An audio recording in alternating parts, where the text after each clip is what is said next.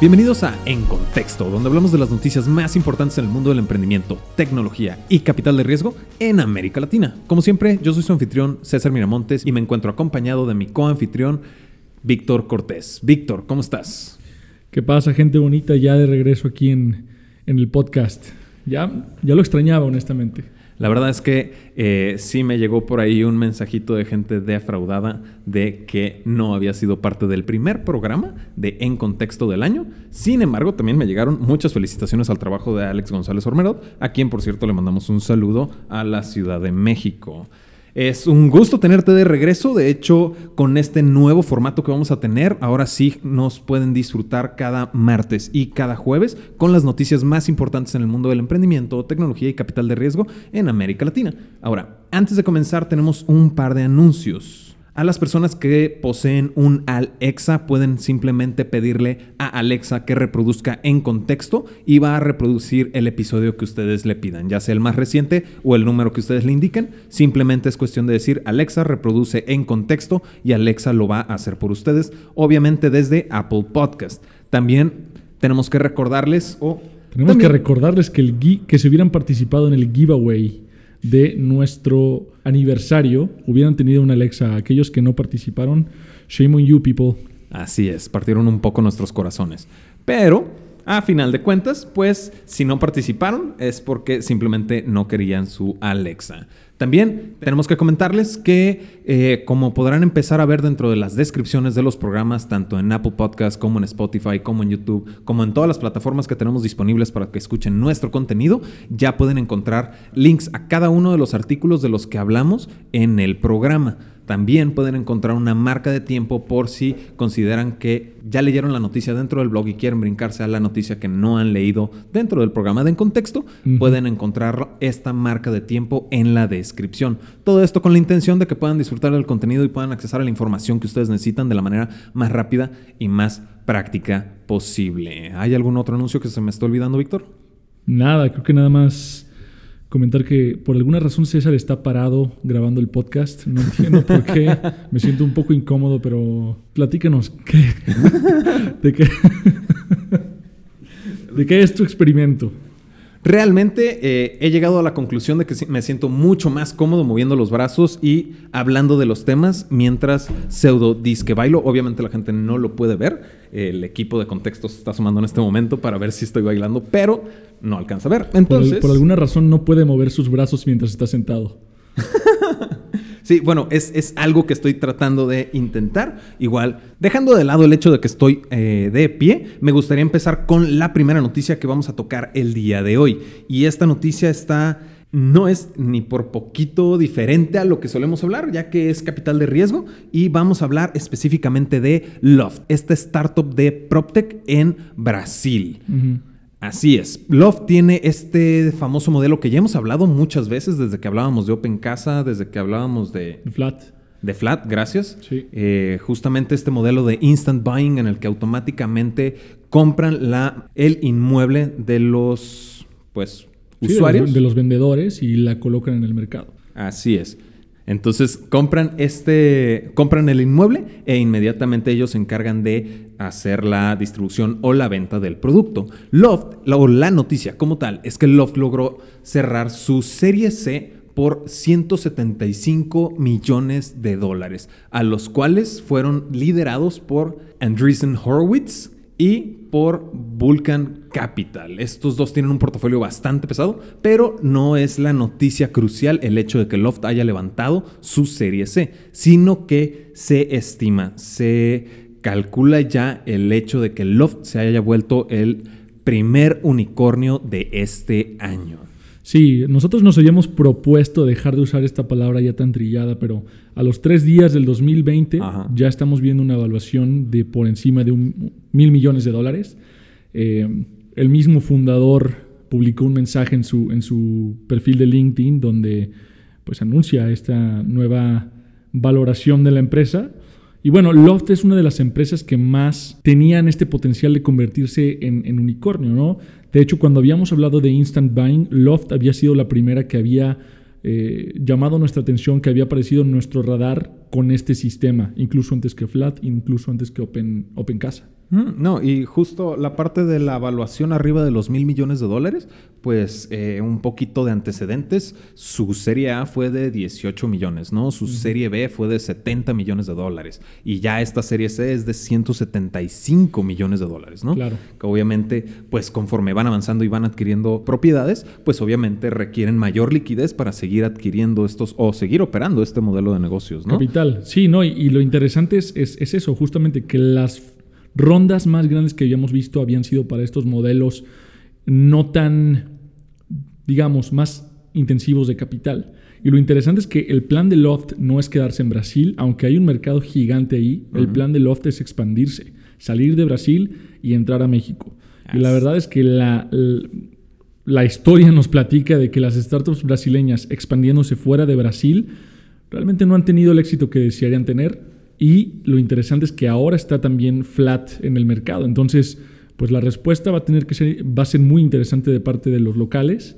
Y pues Loft, que ya trae todo este capital detrás, creo que va a tener, pues va a tener obviamente la ventaja, ¿no? De, va a tener la ventaja en cuestión de capital, pero no tanto en el know-how del mercado. Eso sí, eso sí se lo doy a Flat y va a ser un tema muy interesante ver, ¿no? El capital contra el know-how. Porque también, digo, definitivamente el equipo de Loft tiene bastante peso por detrás. Como lo mencionas, sí, es, eh, ya hemos visto escenarios donde las startups brasileñas cuando se salen de Brasil no son tan exitosas como anteriormente. Definitivamente Flat tiene una competencia muy fuerte con la que va a empezar a pelearse un poquito el territorio.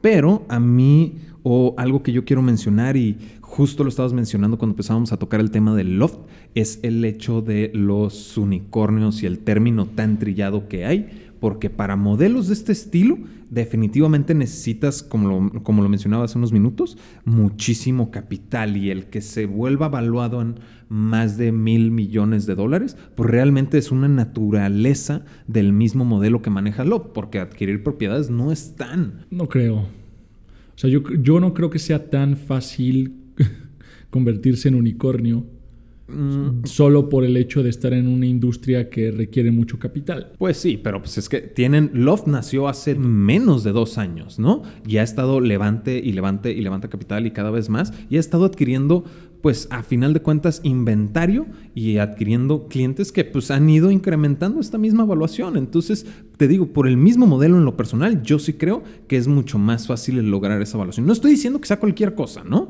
O sea, si no, pues yo lo haría, ¿no? Y ya. Pero a final de cuentas yo sí considero que por el mismo modelo, esta cuestión del, del, del llamarlo esta criatura mitológica como es el unicornio, creo que sí se ve un poquito demeritado porque siento yo que es un poco más natural del mismo modelo. Tú no estás de acuerdo, ¿verdad? No. no, yo la verdad no creo que, que, o sea, creo que se necesita levantar más capital, definitivamente, pero yo creo que la dificultad es la misma y de hecho es incluso, yo creo que es incluso todavía más complicado. ¿Por qué? ¿Mm? Porque empresas que necesitan menos capital, pueden operar de manera más magra y pueden escalar de manera más eficiente. Si necesitas mucho capital solo para tener inventario, pues realmente complica mucho la operación.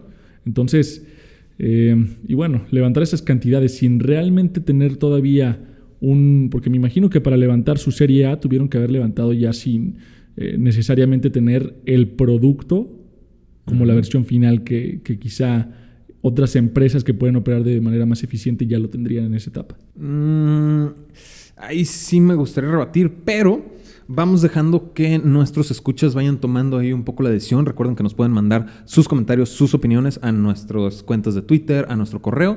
Pueden hacernos llegar sus comentarios para saber qué opinan ustedes. Si el modelo de Loft de Instant Buying es más fácil de incrementar una evaluación o no. Ahora, vamos pasando a pues no vamos a, salirnos del país, vámonos pasando a otra industria y es la industria de movilidad, en la cual 99, esta startup, o bueno, 99, 99, eh, esta startup adquirida previamente por Didi Xin, esta startup acaba de hacer este anuncio o está queriendo comenzar con esta nueva iniciativa llamada More Women Driving o Más Mujeres Conduciendo, en el cual pues el nombre lo explica claramente, es tener mayores mujeres al volante como conductoras de la plataforma de 99. Mayor cantidad de mujeres, ¿no? Mayor cantidad de mujeres, así es. Mayores mujeres.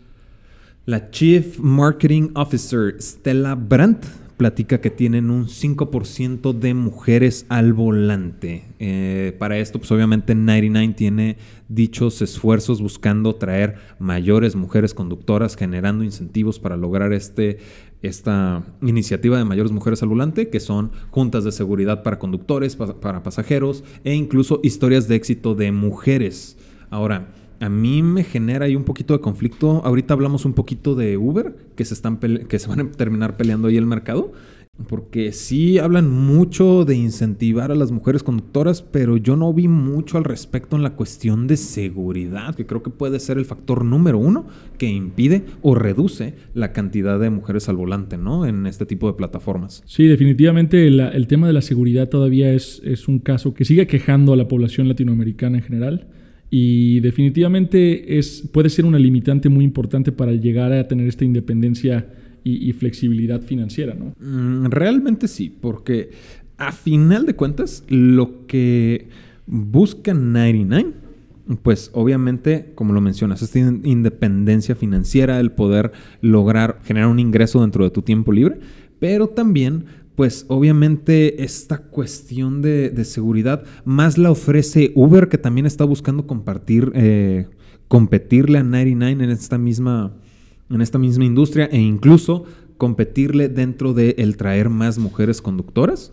porque creo que ya lo habíamos platicado previamente, ¿no? El cliente más directo o que mayormente aprecian en las plataformas de transporte son los conductores como tal, ya que ellos son los que proporcionan el servicio que funge para que un cliente o usuario final adquiera o se traslade, ¿no? Entonces son a los que más cuidan o protegen dentro de este tipo de plataformas. Y traer mujeres no es una mala iniciativa, pero también como que falta un poquito de ¿cómo decirlo?, empatía con las cuestiones que no permiten a las mujeres conducir, porque escenarios o historias de éxito, pues realmente yo veo muy complicado que logres convencer a una mujer que tiene tanto miedo de salir a las calles en salir a andar transportando, pues, a cualquier extraño dentro de su vehículo, ¿no? Y creo que es interesante porque hemos visto eh, como resultado otras plataformas que derivan del mismo tema de la inseguridad. Por ejemplo, hay plataformas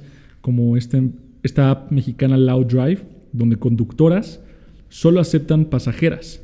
Entonces, eh, ya se están viendo este tipo de dinámicas también en las que se puede reducir el riesgo, porque definitivamente, aunque Uber y todas las empresas de, de ride hailing vienen a facilitar la forma en la que nos desplazamos, conllevan también bastantes riesgos que antes de que, de que existieran, pues quizá no eran tan evidentes, ¿no? Entonces, creo que es interesante ver lo que van a hacer y creo que es interesante ver cómo lo van a hacer, ¿no? Principalmente.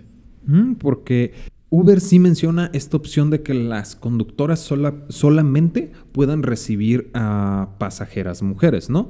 Pero también está la garantía de que solamente se vaya a subir una mujer, ¿no? En cuestiones donde realmente no haya una intención eh, honesta detrás de la solicitud del servicio. Y a mí se me hace súper interesante cómo esta misma competencia entre 99 y Uber, pues a final de cuentas no es porque soliciten su servicio, sino realmente por tener mayor cantidad de conductoras mujeres al volante, ¿no? Ahora. Claro, claro.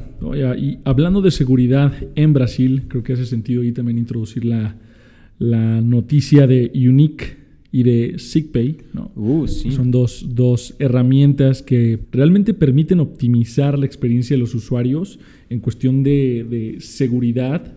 Eh, cuando salen, ¿no? Cuando salen de, de fiesta, básicamente. Sí, y, y, también no nada más enfocado a la vida nocturna, ¿no? Eh, nada más para poner un poquito más en contexto, SickPay es esta, pues, tarjeta de prepago, también brasileña, que tiene sus eh, protocolos de seguridad dentro de su mismo uso. Y finalmente, Unique es este identificador facial, que a final de cuentas es un verificador del usuario que realmente si lo pensamos, ambos funcionan para la vida nocturna, pero también funcionan para garantizar la seguridad, como lo bien lo mencionabas, Víctor, dentro de los usos de múltiples tipos de, servicios, ¿no? Claro, Unique es un, básicamente, es un identificador biométrico. Entonces, a través de, de, reconocimiento facial, los establecimientos pueden saber la identidad de una persona sin necesidad de pedir su identificación física y saber cómo se está comportando esa persona dentro de un establecimiento, ¿no? Va lanzado de la mano junto con SigPay, que es esta eh, tarjeta, y lanzan inicialmente para la vida nocturna, entonces los usuarios pueden dejar básicamente todo en sus casas y aún así consumir cualquier producto que esté dentro del establecimiento, prácticamente nada más con la, con la tarjeta y su teléfono, ¿no? Mm, también este Unique garantiza que quien adquiere el, servicio, digamos, una reservación dentro de este mismo club nocturno, pues eh, garantiza que la persona que hizo la reservación sea la que lo está recibiendo. Y creo que esto puede llegar a revolucionar incluso dentro de la industria del entretenimiento aplicado dentro de boletaje, ¿no? Realmente yo creo que tiene aplicaciones en todo y es la razón por la que traigo esta noticia a la mesa es porque existe este trade-off, existe siempre este intercambio, ¿no? De seguridad versus libertad si nosotros estamos hablando mucho sobre lo que involucra eh, los riesgos asociados a la falta de seguridad personal en Latinoamérica, herramientas como estas pueden llegar a cambiar cómo se maneja y realmente cómo se identifica. El usuario, sí, el consumidor. Cómo se identifica a las personas en general, ¿no? Pero eso conlleva también la restricción de privacidad. Entonces es un, es un trade-off muy interesante. Ya se están viendo las, las eh, consecuencias en otros países donde estas tecnologías ya son la norma. Y bueno, vamos viendo cómo, cómo se desenvuelve en Latinoamérica. Pues es que también, recordemos que las, este tipo de, de innovaciones nacen de necesidades. Realmente todas las innovaciones nacen de necesidades, pero a final de cuentas, pues a pulso hemos eh, requerido sacar este tipo de tecnologías de reconocimiento facial, porque justo lo que acabo de mencionar es el escenario más inmediato que puedo relacionar y es la parte de que, ok, Uber te permite que las mujeres conductoras solo reciban mujeres que piden el servicio, pero ¿quién te garantiza que sí, en efecto, quien está solicitando el servicio es una mujer, ¿no? Entonces aquí ya con este tipo de aplicaciones pues, se puede encontrar alguna sinergia que en efecto garantice la seguridad como lo estás mencionando, ¿no? Claro, sí, definitivamente es una necesidad la que viene a solventar, pero también conlleva otro lado de la moneda. Entonces, pues vamos, yo creo que va a ser interesante ver cómo se desenvuelve y parece ser que es el comienzo de una nueva forma de eh, capturar datos de, las personas en Latinoamérica. Si bien en otros países ya existía, como mencionaba anteriormente, acá en la región todavía no era lo común, todavía no era la norma, entonces pues creo que va a ser interesante tener ese, ese tipo de feedback. Mm, vamos viendo quién lo va adquiriendo o asimilando de una manera más práctica dentro de sus mismos eh, modelos en América Latina para esta misma cuestión de, seguridad que, que platicamos, ¿no? Entonces, eh, con esto realmente estamos cubriendo las noticias más importantes en el mundo del emprendimiento, tecnología y capital de riesgo al día de hoy, que es martes. Nos vemos el día jueves con más contenido, más información. Como siempre, yo soy César Miramontes. Yo soy Víctor Cortés. Y ahora sí estás en contexto.